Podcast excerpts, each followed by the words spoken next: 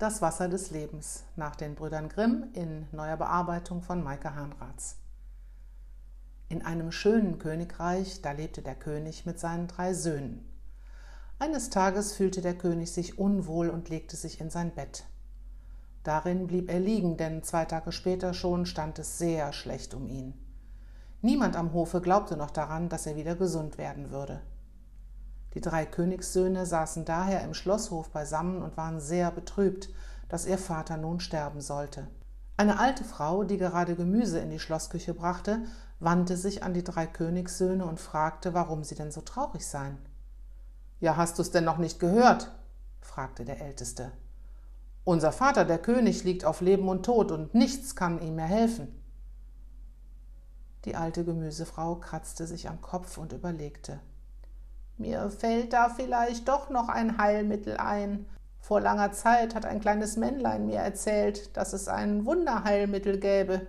Sein Name lautet Wasser des Lebens. Es heilt wohl jede Krankheit, aber es ist kaum zu finden. Niemand weiß, wo dieser Ort ist oder den Weg dorthin. Das schreckte die Königssöhne nicht. Sie waren plötzlich voller Hoffnung und machten sich schnell auf zum König. Der Älteste trat an das Bett des Vaters und erzählte ihm vom Wasser des Lebens und dass er sich unverzüglich auf die Suche machen wolle, damit er, der König, gerettet werden könne. Doch der alte König erlaubte es seinem Sohn nicht, denn er hatte Angst, diesem könne ein Leid zustoßen. Nein, der Älteste dürfe nicht fortgehen, da würde er lieber noch den Tod willkommen heißen. Doch der erstgeborene Sohn flehte seinen Vater an. Immer wieder bat er, ihn doch ziehen zu lassen. Irgendwann war der König es leid und erlaubte es seinem Sohn doch. Mit den besten Wünschen und ausreichend Proviant ausgestattet, begab sich der älteste Königssohn hoch zu Pferd auf die Suche nach dem Wasser des Lebens. Wie er so durch das Königreich ritt, dachte er über seine Aussichten nach. Das wird ein gutes Ende für mich nehmen, denn wenn es mir gelingt, das Wasser des Lebens zu finden und der Vater geheilt werden kann, so werde ich sein Lieblingssohn sein und das gesamte Königreich erben. Zufrieden setzte er seinen Weg fort. Einige Zeit später, die Abenddämmerung setzte ein, begegnete der Königssohn einem merkwürdigen alten Männlein, das einen roten hohen Hut und purpurne Hosen trug. Das Männlein verbeugte sich und fragte Wohin so schnell des Weges, Edelmann? Der Königssohn schnaubte verächtlich und sah auf das Männlein herab. Was fällt dir ein, du dummer Wicht, mich aufzuhalten? Geht es dich etwas an, wohin mich der Weg führt? Mir scheint, du möchtest Bekanntschaft mit meiner Reitpeitsche machen. Dann lachte er spöttisch und ritt weiter. Oh, was war das alte Männlein da zornig! In seiner glühenden Wut, weil der Königssohn ihn so hochmütig behandelt hatte, wünschte er diesem Schlechtes an den Hals. Und so geschah es dann auch. Der Königssohn ritt in eine felsige Schlucht, in der es am Ende keinen Ausweg gab. Die Felsen auf beiden Seiten des Pferdes rückten immer näher, bis sie beinahe Pferd und Reiter zerquetschten. So waren beide in der Schlucht gefangen und konnten weder vor noch zurück. Daheim im Schloss machten sich alle große Sorgen. Seit Tagen, ja Wochen hatte man nichts mehr vom ältesten Königssohn gehört. Da wollte sich der zweite Sohn auf die Suche nach dem Wasser des Lebens machen und bat den kranken König um Erlaubnis. Doch die wurde ihm zunächst verwehrt. Aber wie beim ersten Mal, so hatte sich jetzt auch der zweite Sohn aufs Bitten und Betteln verlegt, bis der König schließlich nachgab und ihn ziehen ließ. Mit den besten Wünschen und ausreichend Proviant ausgestattet, begab sich nun der zweitälteste Königssohn zu Pferd auf die Suche nach dem Wasser des Lebens. Als er eine Rast einlegte und dabei in den blauen Himmel blickte, freute er sich über das Glück, das sich ihm bot. Das wird ein gutes Ende für mich nehmen. Wenn der Bruder tot ist, so werde ich der Lieblingssohn des Königs sein, und das gesamte Land und die Reichtümer fallen mir zu. Heiter bestieg er wieder sein Pferd und ritt des Weges. Die Abenddämmerung setzte ein. Da begegnete auch der zweite Königssohn dem merkwürdigen alten Männlein, mit dem roten hohen Hut und den purpurnen Hosen. Das Männlein verbeugte sich wieder und fragte Wohin so schnell des Weges, Edelmann? Der Zweitälteste sah nicht einmal zu dem Männlein hin, sondern beugte sich über den Hals seines Pferdes und sprach zu ihm Sag mir, mein treues Pferd, hast du auch soeben eine Fliege summen hören, oder war es doch nur der Wind?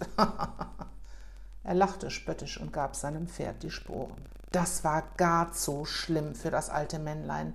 Wie konnte dieser eingebildete, ungehobelte Königssohn es wagen, ihn nicht zu beachten, ihn eine Fliege nennen? Das war unerhört. In seiner wilden Wut verwünschte das Männlein auch diesen Königssohn. Und es kam, wie es kommen musste. Der zweitälteste Königssohn ritt in eine felsige Schlucht, deren Felswände immer näher rückten, bis sie beinahe ihn und sein Pferd zerquetschten so war auch dieser Königssohn in einer Schlucht gefangen und konnte weder vor noch zurück. Als nun nach Tagen und Wochen auch der zweite Sohn ausblieb, erbot sich der Jüngste, sich auf die Suche nach dem Wasser des Lebens zu machen. Der König kannte bereits die Beharrlichkeit seiner Söhne, und so ließ er traurig auch den Jüngsten irgendwann ziehen. Mit den besten Wünschen und ausreichend Proviant ausgestattet, begab sich nun der jüngste Königssohn zu Pferd auf die Suche nach dem Wasser des Lebens. Mit sorgenvollem Gesicht saß er auf seinem Pferd und dachte, wenn meinen Brüdern bloß nichts geschehen ist, das wäre schrecklich. Vater und ich würden es nie verwinden. Ob ich jemals das Heilmittel für ihn finde, er muss gesund werden. Besorgt ritt er weiter. Die Abenddämmerung setzte ein. Da begegnete auch der jüngste Königssohn dem alten Männlein, das sich verbeugte und fragte Wohin so schnell des Weges, Edelmann? Der Königssohn sah freundlich zu dem Männlein herab und antwortete ihm Guten Abend, lieber Mann. Danke, dass du fragst. Wir machen uns alle große Sorgen, denn mein Vater, der König, ist sterbenskrank, und nun bin ich auf der Suche nach einem Wunderheilmittel, das Wasser des Lebens heißt. Das Männlein nickte mit dem Kopf. Weil du weißt, wie man sich zu benehmen hat und nicht so hochfahrend und unverschämt bist wie deine beiden Brüder, will ich dir sagen, wie du das Wasser des Lebens finden kannst. Hör gut zu. Der Königssohn stieg ab, setzte sich auf einen großen Stein und hörte dem Männlein aufmerksam zu. Das Wasser des Lebens sprudelt aus einer Quelle, die im Innern einer verzauberten Burg entspringt. In diese Burg jedoch gelangst du nur, wenn du diesen Eisenstock und diese beiden Brote von mir nimmst. Damit reichte das Männlein dem Königssohn einen eisernen Stock und zwei kleine Laibe Brot. Wenn du das Burgtor öffnen möchtest, so musst du mit dem Eisenstock dreimal dagegen schlagen, dann wird es aufspringen. Hinter dem Tor direkt am Eingang halten zwei kräftige Löwen mit geöffnetem Maulwache. Lege in jedes Maul einen Brotleib, und sie werden dich unbehelligt passieren lassen. Dann eile schnell in das Innere der Burg, hole dir vom Wasser des Lebens, bevor es Mitternacht schlägt, denn anderenfalls schlägt das Burgtor wieder zu und du bist auf ewig gefangen. Der Königssohn bedankte sich, nahm den Eisenstock und die beiden Brotlaibe und ritt beherzt in die Richtung, die ihm das Männlein gewiesen hatte. Als er am Burgtor ankam, schlug er dreimal mit dem Eisenstock dagegen. Und tatsächlich, wie versprochen, sprang das Tor auf. Der Königssohn schritt hindurch und legte die Brotlaibe in die aufgesperrten Mäuler der Löwen und durfte unbehelligt an ihnen vorbeigehen. Er eilte in das Burginnere auf der Suche nach der Quelle. Dort gelangte er zunächst in einen großen, festlichen Saal. Auf einem Tisch entdeckte er ein appetitlich knuspriges Brot, das nahm er unter den Arm. Weiter hinten blitzte ein Schwert auf, das schob er sich unter den Mantel. Aus einer angelehnten Tür drang lieblicher Gesang an sein Ohr. Und als der Königssohn dort hineinging, kam eine schöne Prinzessin auf ihn zu und sagte: Oh, wie herrlich! Du hast es in die Burg geschafft und mich so von dem Zauber erlöst. Du bist ein rechter Prinz. Dich will ich heiraten. In einem Jahr soll mein ganzes Königreich dir gehören. Dann küsste sie ihn zart und fragte, wie er zu dieser Burg gefunden habe. Der Königssohn erzählte die ganze Geschichte. Glücklicherweise wusste die Prinzessin, wo sich die Quelle befand, erklärte ihm den Weg und mahnte ihn, sich zu beeilen, denn vor Mitternacht müsse er aus der Burg wieder heraus sein. Schnell lief der Königssohn den gezeigten Gang entlang, durch mehrere Burgzimmer hindurch. Dabei kam er in ein Schlafgemach, in dem ein weiches, großes Bett stand. Er konnte einfach nicht widerstehen, legte sich hinein und träumte bald friedlich von seinem Vater. Als er jedoch erwachte, da erschrak er, denn er hörte die Burguhr Viertel vor zwölf schlagen. Jetzt war höchste Eile geboten. Er füllte sein Gefäß mit dem Wasser des Lebens, rannte über den Burghof auf das Tor zu und schaffte es gerade noch mit dem letzten Glockenschlag hinaus. Der Königssohn war überglücklich, dass er nun das Wasser des Lebens besaß und seinen Vater vor dem Tod retten konnte. Auf seinem Heimweg begegnete er wieder dem alten Männlein. Das erblickte das Schwert und das Brot, das der Königssohn aus der Burg mitgenommen hatte, und sprach da hältst du aber ein großes Glück in den Armen, denn beide Dinge sind mit einem Zauber belegt. Das Brot geht nie zur Neige, und mit dem Schwert kannst du alle Feindesheere schlagen. Da hältst du aber ein großes Glück in den Armen, denn beide Dinge sind mit einem Zauber belegt. Das Brot geht nie zur Neige, und mit dem Schwert kannst du alle Feindesheere schlagen. Der Königssohn freute sich aber trotzdem schaute er betrübt drein. Ach, ohne meine beiden Brüder mag ich gar nicht nach Hause kommen. Sie sind vor mir losgezogen, das Heilwasser zu suchen, und sind nimmer wiedergekehrt. Das Männlein fauchte böse. Zwischen die Felsen sind sie eingeklemmt, als Strafe für ihr Benehmen. Da bettelte der jüngste Sohn um das Heil seiner beiden Brüder so lange, bis das Männlein sich erweichen ließ und die beiden freigab aber er warnte den Königssohn noch.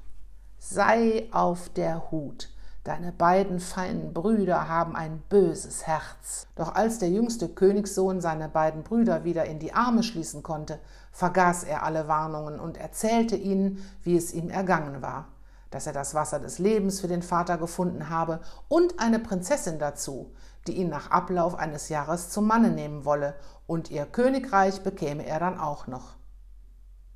Die Brüder sagten aber nichts dazu, und gemeinsam setzten die drei Königssöhne ihren Weg fort. Sie kamen in ein Land, in dem arge Not herrschte. Die Menschen hungerten, und ein Krieg kostete vielen Untertanen dieses Reiches das Leben. Da erinnerte sich der jüngste Königssohn an das Schwert und an das Brot und lieh beides dem König, damit er sein ganzes Reich speisen und das feindliche Heer zerschlagen konnte. So geschah es noch in zwei anderen Königreichen und in jedem Land verhalf der jüngste Königssohn mit dem verzauberten Schwert und dem Brot den Menschen wieder zu Glück und Sicherheit. Die beiden älteren Königssöhne konnten das Glück und die Gaben des jüngsten Bruders nicht mehr ertragen. Neid erfüllte sie. Ihr kleines Brüderchen würde den Vater retten, dessen Lieblingssohn werden, das Reich erhalten und noch die schöne Prinzessin dazu. Das war einfach zu viel und so dachten sie sich einen finsteren Plan aus. Heimlich nachts, der jüngste Bruder schlief tief und fest, stahlen sie ihm das Gefäß mit dem Wunderheilwasser und tauschten es aus gegen schlechtes, fauliges Wasser aus einer Regentonne.